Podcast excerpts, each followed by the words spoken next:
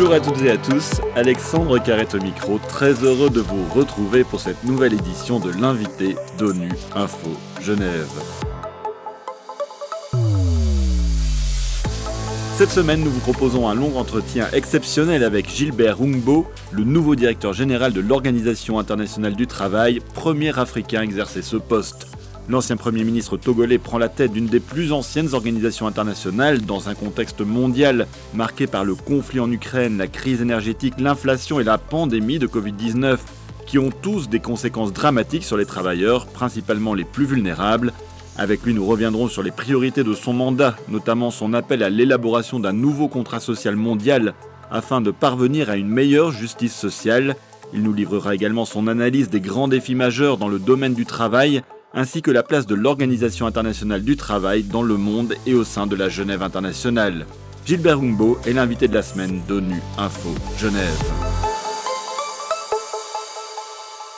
Gilbert Humbo, bonjour. Oui, bonjour. Et un grand merci d'avoir accepté euh, notre invitation. Alors vous entamez votre mandat hein, dans un contexte mondial euh, très compliqué, hein, avec le conflit en Ukraine et des tensions régionales en recrudescence.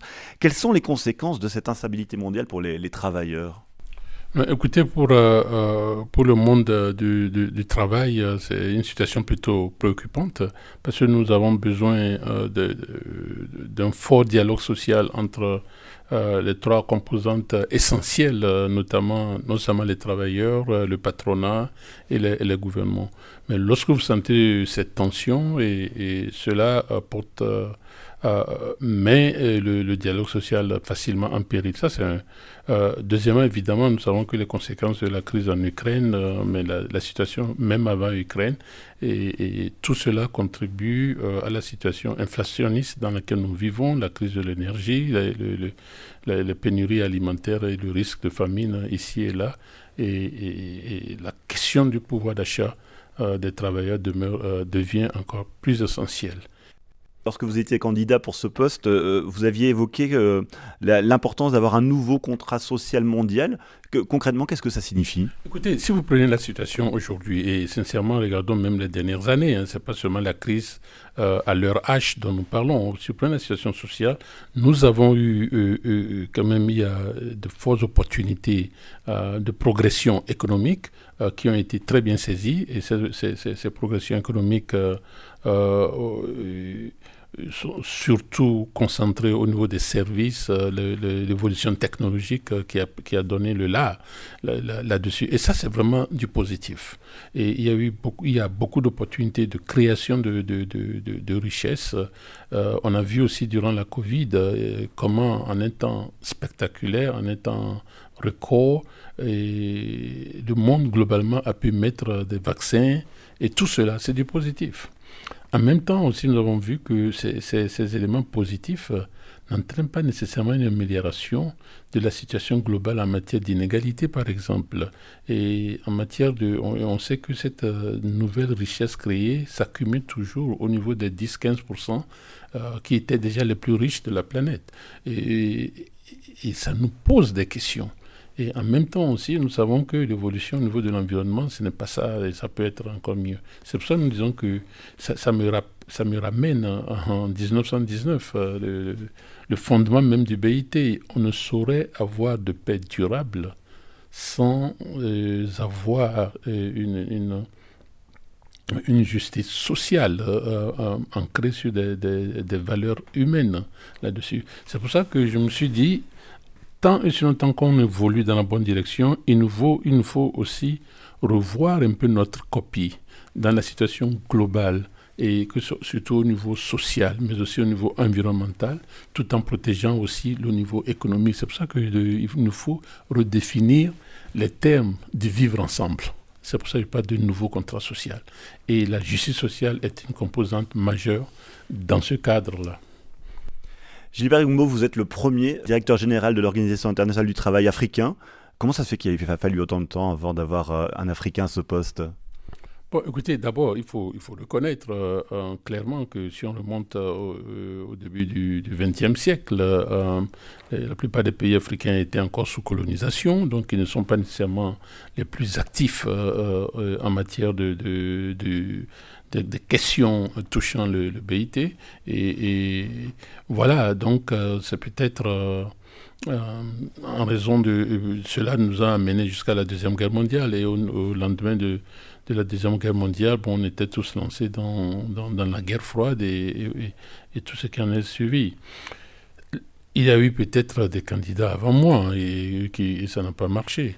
Pour moi, l'important, c'est que nous, c'est de regarder aussi, euh, d'avoir le, ne pas trop regarder dans le rétroviseur, euh, avoir une, une, position qui regarde vers le futur. Euh, ce que ça veut dire, ça veut dire que de savoir pourquoi et comment cette situation à mon avis, d'injustice sociale a été corrigée là-dessus. Et bon, s'en féliciter, mais aussi euh, savoir que ça, entraîne aussi une responsabilité.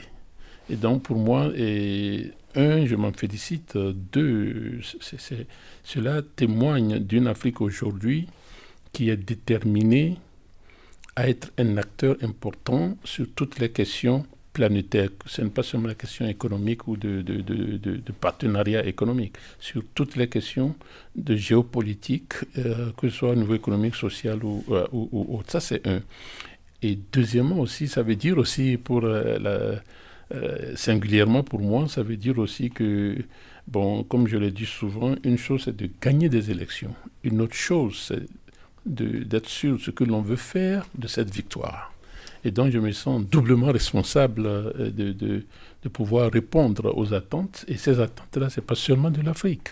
Les attentes au niveau planétaire, on a touché à certaines, questions. C'est pour ça que, bon, c'est vrai que cela, euh, comme je dis, je, je, ressens une double responsabilité, mais en même temps aussi, euh, je suis doublement motivé aussi. Il faut aussi dire, pour répondre à cette question, ça veut dire aussi que le reste du monde, reste du monde, que ce soit l'Europe, que ce soit les Amériques, l'Asie, le Pacifique et autres, sont plus ouverts à cette idée, à voir, OK, lorsque nous avons les candidats, si la compétence est en Afrique, reconnaissons-le, et, etc. Et donc, euh, aujourd'hui, là où je suis, je me sens privilégié d'avoir de très, très, bonnes relations avec euh, tous les groupes, que ce soit étatiques ou, sociaux, et, afin d'amener cette organisation et son, secrétariat dans la bonne direction. Alors justement, peut-être un petit mot sur la situation en Afrique et, peut-être plus particulièrement dans, votre région d'origine, hein, l'Afrique de l'Ouest. Il y a eu euh, des crises politiques avec des coups d'État, il y a la présence de groupes djihadistes euh, au Sahel. Euh, qu'est-ce que ça a comme répercussion sur les travailleurs de cette région? C'est toujours, euh, c'est toujours le nexus entre le politique, euh, l'économique et, le, sécuritaire. Euh, L'Afrique de l'Ouest aujourd'hui souffre d'une triple, d'un triple, sinon quadruple handicap. Il y a la, sécurité, les, crises environnement, environnementales, la, démocratie, c'est-à-dire la gouvernance démocratique en, elle-même, et singulièrement le travail. Et surtout le, travail au niveau de la jeunesse.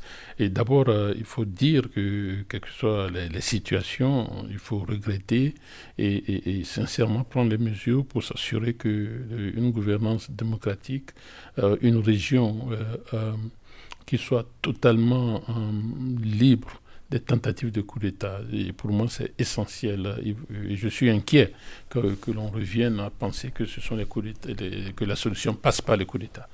Euh, deuxièmement, donc, il faut que, qu'on puisse revenir très rapidement à, un ordre constitutionnel euh, avec des élections crédibles et autres pour, voilà, pour la légitimité des, des, des, autorités euh, de chacun de nos pays. Ceci étant, il faut reconnaître aussi que peut-être la, situation de, si je peux utiliser le terme, de désespoir et ce qui est intéressant, ce qui, est, ce qui nous interpelle, je ne sais pas si c'est intéressant ou pas, mais ce qui nous interpelle, c'est ce qu'on constate que la population, ou du moins une partie importante de cette population, semble soutenir parfois les coups d'État. Lorsque une population qui est partie voter pour élire démocratiquement ses dirigeants et au lendemain applaudit un coup d'État, cela traduit une sorte de déception de la population et, ou bien un, gap entre les attentes et ce que les autorités sont en train de faire. Et ça, nous devons être attentifs là-dessus. et cela m'amène au troisième point, qui est la question de la sécurité dans la région. Ce n'est pas seulement le Burkina ou le Mali, c'est vraiment toute la région euh, euh, de l'Afrique de l'Ouest et du centre. Et ça me préoccupe là-dessus. Cela a un impact direct sur la création d'emplois, parce que les créations d'emplois, bon, essentiellement, c'est quoi? C'est le, secteur public étatique et le secteur privé. Et dans les, dans les deux cas, ces risques euh, de, sécurité ont un impact direct sur la stabilité dont tout le monde a besoin pour pouvoir générer des, pour pouvoir générer des emplois. Mais là où je voulais aussi revenir, c'est encore la question de la justice sociale, la question des inégalités. Parce que ce qui se passe, nous savons très bien que les djihadistes, là, bon, je ne suis pas un expert en matière de sécurité, mais nous savons que l'une de leurs euh, stratégies euh, majeures, c'est de s'intégrer dans les groupements villageois. Et, donc, d'intéresser ces villageois et ces villageoises euh, d'un point de vue matériel. Et donc, si ces, communautés recevaient déjà un minimum basique en termes de, services sociaux, c'est ce que j'appellerais un minimum vital, évidemment, la capacité à résister à, ces offres venant des djihadistes euh, en, amont va être plus forte. Donc, il nous faut absolument voir davantage la question de la protection sociale, des, paquets de protection sociale, surtout pour les communautés les plus démunies qui, qui n'arrivent pas à assurer le 1,90$ euh, par jour. C'est justement un combat du rapporteur spécial sur l'extrême pauvreté, euh, Olivier de Scuter, qui travaille d'ailleurs avec vous hein, sur ces questions-là. Cette euh, protection sociale universelle, c'est une des priorités aussi de, l'OIT Ah oui, ça c'est sûr. Euh, dans mon, manifesto pour les élections, je l'ai dit, et c'est un des domaines sur lequel, dans le cas de, l'accélérateur que le secrétaire général Gutiérrez a lancé l'année passée, en fin d'année dernière, euh, sur la création d'emplois décents et la protection sociale. Nous avons énormément travaillé là-dessus. Et pour moi, euh, l'universalisation de la protection sociale, vous savez, ça revient à la question du, nouveau contrat social dont je parle. Imaginez, nous sommes dans un monde où, que malgré toutes euh, ces évolutions économiques, et si on prend des moyennes, la situation s'améliore quand même globalement en termes de moyenne, hein, et depuis les années 70, depuis les MDG et jusqu'à aujourd'hui, il faut reconnaître. Mais en même temps, les inégalités n'ont jamais été aussi criardes. Et en même temps, nous avons aujourd'hui 4 milliards d'êtres humains qui ont alors là zéro protection. Rien, rien, rien, rien du tout. Mais globalement, on dit que les choses évoluent. Donc, c'est sûr qu'il nous faut un autre contrat. Ce n'est pas une question de blâmer un groupe ou autre. Soyons factuels et créons les, les politiques nécessaires pour qu'il y ait un minimum de paquets. Et ce minimum peut varier d'un pays à l'autre. C'est pourquoi il ne faut pas être prescriptif. Il faut vraiment ajuster ce truc euh, selon les pays, mais il nous faut un minimum. Et pour moi, ça commence en fait, il y a la question de l'universalisation de la protection sociale. Et à l'intérieur, pour moi, ça commence par l'universalisation de l'assurance maladie. On dit souvent, euh, c'est une petite phrase qu'on entend de plus en plus, que le travail ne paye plus aux dépens du monde financier ou des actionnaires, etc. Comment est-ce qu'on peut redonner de la valeur au travail? Et, évidemment, le travail ne peut plus. Et nous savons que, euh, même, ça, c'est le débat que, que le BT, euh, l'OIT a eu durant la question du, de l'avenir du, du travail. Et la, tendance va se poursuivre. Où est-ce que la, la, proportion du temps que l'humain passe au travail va peut-être continuer à baisser? D'un côté, c'est du positif. je sais que vous et moi, on aimerait bien avoir trois jours de week-end que deux jours, n'est-ce pas? C'est du positif. Mais de l'autre côté, il faudrait que la, question de, la dignité du travail, euh, et, que le travail ne soit pas une commodité. Et d'ailleurs, ça c'est la déclaration de Philadelphie. Et que le travail ne soit pas une commodité va se reposer euh, de, plus en plus. C'est pourquoi je crois qu'il faut euh, sortir de ce carcan presque binaire de penser que, bon, voilà, ceux qui sont trop riches, de se sentir comme on cherche à les pénaliser ou à les, ou à les accuser. Non, euh, pour moi, c'est pas ça. Mais il faut aussi reconnaître aussi que, justement, si durant la, crise euh, euh, de, la, de la Covid, plusieurs secteurs ont de fait augmenté les profits et les dividendes qu'ils ont, alors que d'autres n'arrivent même pas à avoir accès au vaccin, Mais il faut, il faut revoir la redistribution de la richesse créée.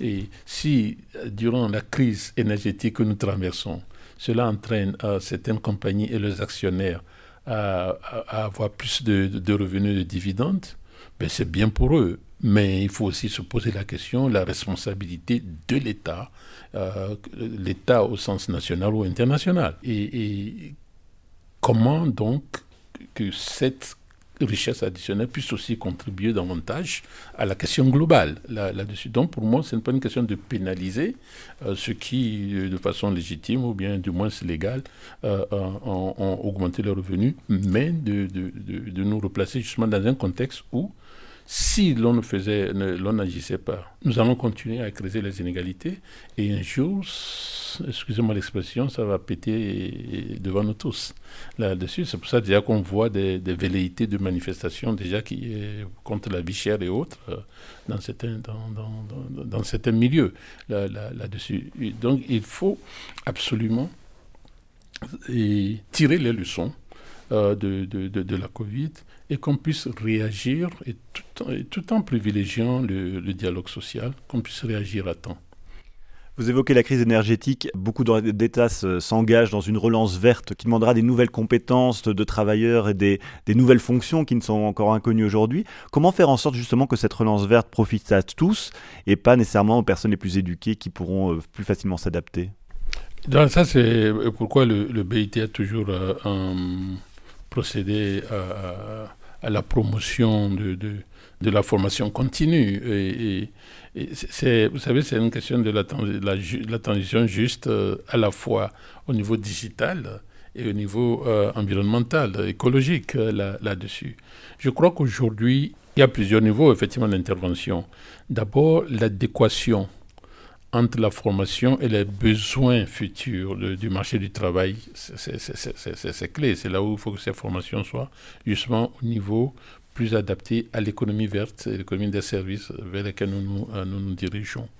Et, de ce point de vue-là, que, l'on soit euh, col blanc ou, ou, col bleu, la problématique parfois n'est plus aussi différente hein, là-dessus. Mais deuxièmement aussi, pour moi, c'est la reconversion c'est la reconversion. écoutez, le, travailleur de l'économie aujourd'hui euh, carbonisée, si je peux utiliser ce terme, euh, euh, mais il faut, mais c'est ceux qui sont soucieux, même si on sait que globalement, avec le projet technologique, il y a, aussi des millions d'emplois verts qui se créent, et qu'au finish, au, au, finish, au net-net, on est gagnant. Mais si on dit qu'on est net, on est gagnant, vous ne voulez pas individuellement être du côté, être dans le rouge. Donc vous comprenez qu'il y a aussi des résistances naturelles, euh, du moins euh, compréhensibles, euh, de ceux-là qui sont à risque. Pour ça c'est important, les programmes de reconversion de, cette partie de la population. Gilbert Gumbo, toute dernière question. L'OIT est l'une des plus anciennes organisations internationales avec son siège ici à Genève. C'est important de faire partie de, cette Genève internationale pour votre organisation. Et, quelle est la place aujourd'hui de la Genève internationale dans le monde d'aujourd'hui?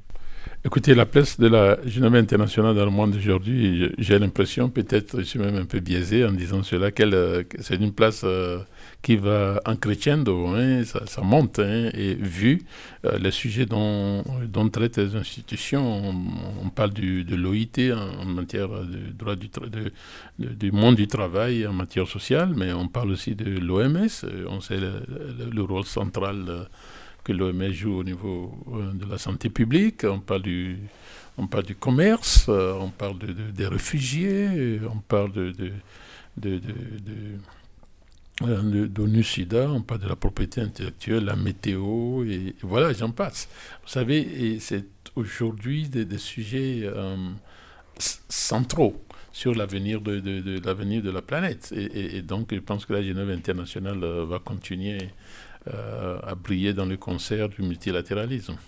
Gilbert Rumbo, un grand merci d'avoir répondu à mes questions.